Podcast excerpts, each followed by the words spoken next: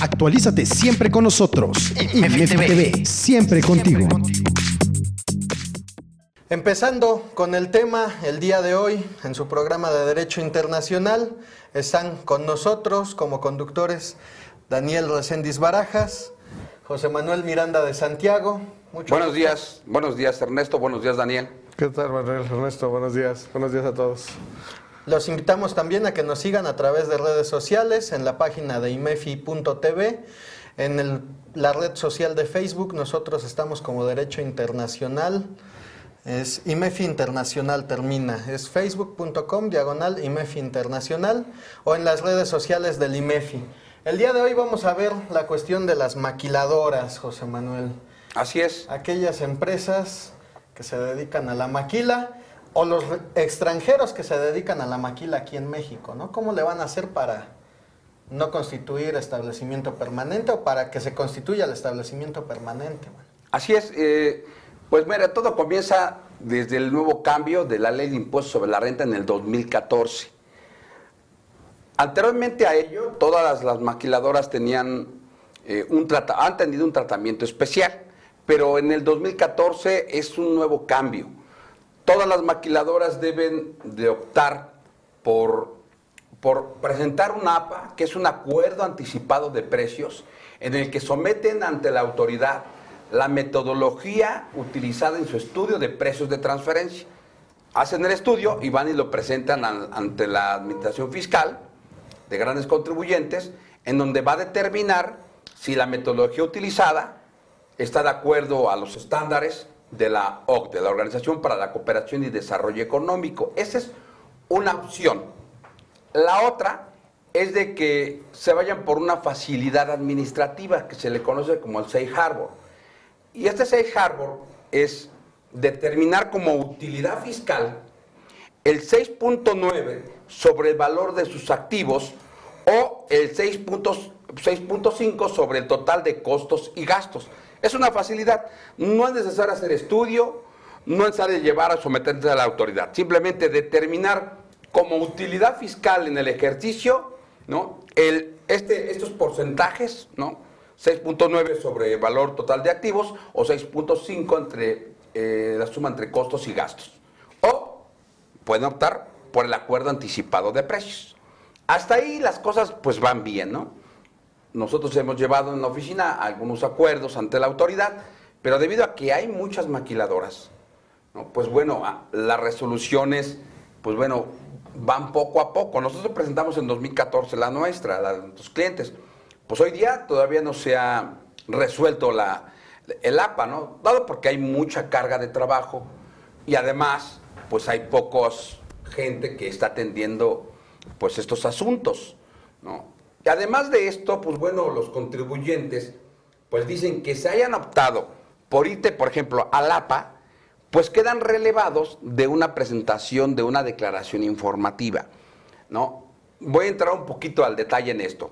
A ver, Manuel, antes de, por si quien está viendo podría causar algún tipo de confusión, cualquier negocio mexicano que se dedique a hacer un trabajo de maquila, de ropa, de, impresión, de costura, entra dentro de este régimen con que su objeto social sea maquilar, o estaremos hablando, digo, para, para asentarlo bien, esas empresas extranjeras no residentes en el país que llegan a México y se constituyen y trabajan como maquiladoras y que tienen un régimen fiscal diferente, ¿no? Exacto.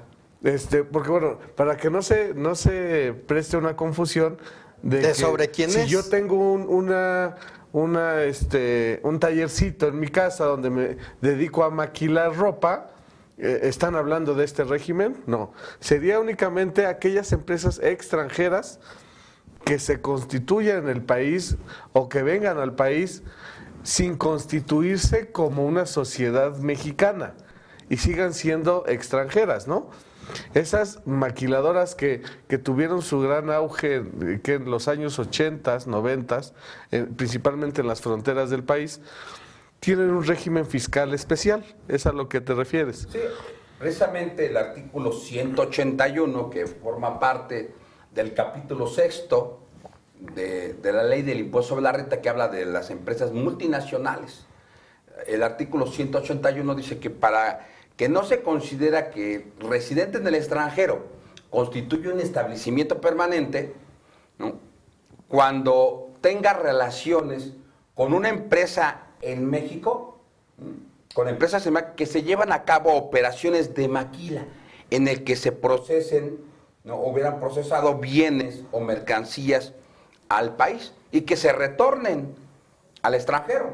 Vamos a poner un caso, una empresa ¿no? que se dedica a, a realizar pantalones, ¿no? A, la, sí, a cortar y, coser pantalones. Lo que va a recibir del residente del extranjero es la materia prima, va a recibir los activos para hacerlos, y entonces va a importar la mercancía, pero lo va a importar de manera temporal. O sea, no va a pagar el impuesto al comercio exterior.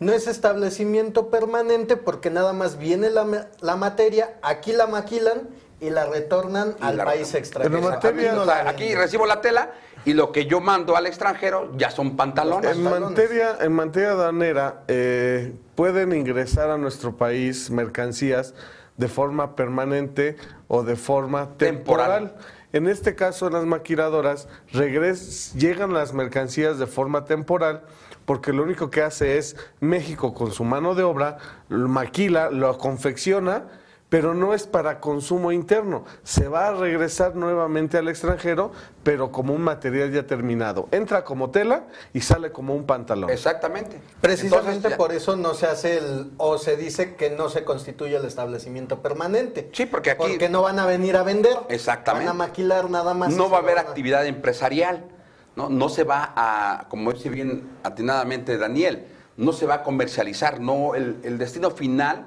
no es que se consuma en México, sino el retorno al extranjero, ¿no? Y que aquí, entre paréntesis, pues a lo mejor sí se va a consumir en México, porque se, se envía al extranjero y después lo compramos, ¿no? Que ese es Pero bueno, es- ya- Pero ya ese reenvío ya paga sus impuestos y ya el que se Es dedica a vender ya sería o residente o tendría establecimiento permanente, pero ya sería otra persona más no la maquiladora. Sí, entonces, como bien, bien decía Daniel, ¿no? Sí, e- es el caso de estos residentes en el extranjero que envían mercancía aquí para su transformación y va de regreso. Pero ahora bien, ah, eh, el artículo primero de la ley del ICR nos dice quiénes son los que tienen que pagar el impuesto, el impuesto sobre la renta. Sí. Y nos dice que todos aquellos que no sean residentes en el país, si tienen un establecimiento permanente o fuente de riqueza dentro del país, tendrán que pagar ICR. Sí. Y el, el término, el concepto de establecimiento permanente, dice es cualquier lugar eh, de negocios, oficina, centro de distribución, almacén. Y es más, se ha llegado a considerar por diferentes cuestiones que ha pasado a nivel internacional, que también esos, esos, esos establecimientos permanentes lo pueden considerar personas. Personas que, eh, para que no haya establecimiento, pues no pongo oficina, pero sí hago negociaciones, como los famosos Comisionistas. comisionistas. Comisionistas. Este, y se debe de considerar establecimiento permanente. ¿Por qué dejar fuera a las maquiladoras?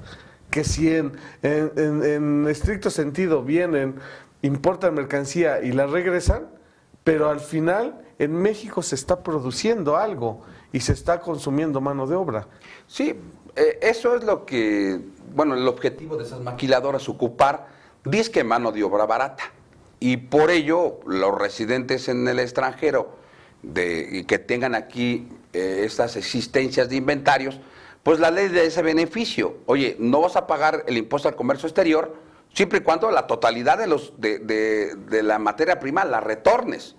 Y así en ese sentido, pues bueno, dicen, ok, está muy bien. Nada más que la maquiladora, la maquiladora, y ahora sí, va a determinar como utilidad fiscal, ¿no? El costo menos el ingreso que va a recibir, ¿no? Por el ingreso que le va a cobrar a la, al residente del extranjero, porque tiene que tener un ingreso, no nada más la va a mandar. No, aparte tiene que- aquí en México se va a pagar mano de obra, seguro social, todos los gastos inherentes. Pero Que por cierto, las maquiladoras están regidas dependiendo de lo que vayan a maquilar por contratos ley, que también son cargas excesivas para... el- o bueno, son cargas un poquito mayores para los patrones en cuanto a los derechos de los trabajadores. Sí, entonces el residente en el extranjero, por ser parte relacionada en México, podrá manipular el precio o el, costo del servicio de la manufactura. Entonces ahí es donde entran los, los precios de transferencia. Entonces la ley te dice, oye, para efectos de que yo no me vais a manipular, yo te digo, como utilidad fiscal, así como una facilidad administrativa, por lo menos tú me vas a poner, vas a tener que declarar de acuerdo al artículo 182, dice la fracción primera, 6.9 sobre el valor de tus activos. O 6.5 sobre el total de costos y gastos. Así, para que ya no me manipules y me digas que vas muy bien. No, no necesitas estudio de precios de transferencia, simplemente me determinas el valor de tus activos de acuerdo con una forma que me debes de presentar, ¿no? De acuerdo a la ley, la DMX, DMX, y ahorita voy a hablar de ella, del DMX, ¿no? Que se debe de presentar a más tardar el 15 de abril, ¿no? Ya en una prórroga que hubo. O te puedes ir al 6.5 sobre el total de costos y gastos. O la otra, o la otra, el APA, el acuerdo anticipado de precios, en donde vas a ir con el estudio de precios de transferencia y lo vas a someter ante la autoridad y la autoridad te va a decir si estás bien o te regresas. Y ese acuerdo anticipado de precios es por año y tienes que presentar un aviso. Eh, todos los que hacen operaciones con partes relacionadas tienen la obligación de presentar una declaración informativa sobre las operaciones que hacen con sus partes relacionadas. Pero si tú sometes ante la autoridad la, eh, la, maquilas, la maquiladora, bueno, el APA, el APA, entonces te queda relevado de presentar esa declaración informativa. Tiene sentido porque pues ya tiene la autoridad, tiene toda la estructura, tiene todo el estudio. ¿Para qué le Porque sirve el ya? APA va a ir con el estudio de precios de transferencia y la declaración informativa va con el estudio de precios de transferencia, o sea que Ajá. repetirían la información. Exactamente, ¿no? ¿Para qué? Nada más que aquí existe aquí algo más, más específico. Hay maquiladoras que no cumplen con lo que dice el artículo 200, 182, 182 y 181 de la ley, que deben de ser 100% maquiladoras. O sea, 100% maquiladoras deben de ser. Entonces, hay maquiladoras que tienen otros ingresos como intereses, arrendamiento. Entonces dice, oye, o servicios. Entonces, oye, no me vayas a disfrazar la maquiladora por operaciones además que estés dando, ¿no? Porque en ese caso ya sería Establecimiento establecimiento permanente. Entonces la regla miscelánea te da una opción de por lo menos del 10%. Siempre y cuando no sean tus ingresos separados, bueno, tus ingresos que no sean de maquila, no rebasen o no excedan del 10%. Pero tienes que tener segregada en tu contabilidad cuánto es de maquila y cuántos por los otros ingresos. Y la, esto te lo da la regla 3.20.2, a donde dice, ok, ¿no? Sepáramelo y ok, sale. Nada más que esto me lo vas a informar a través de una regla miscelánea, ¿no? O bueno, a través de una informativa que se presenta por medio del portal, por decir, de la página de internet, ¿no? Y, y esto se ha venido postergando. La reforma fue en 2014, pero no había salido las reglas para su presentación.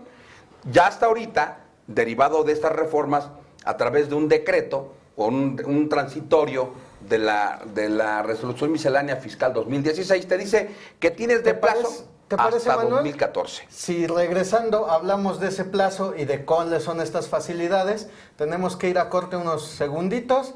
En un momento regresamos.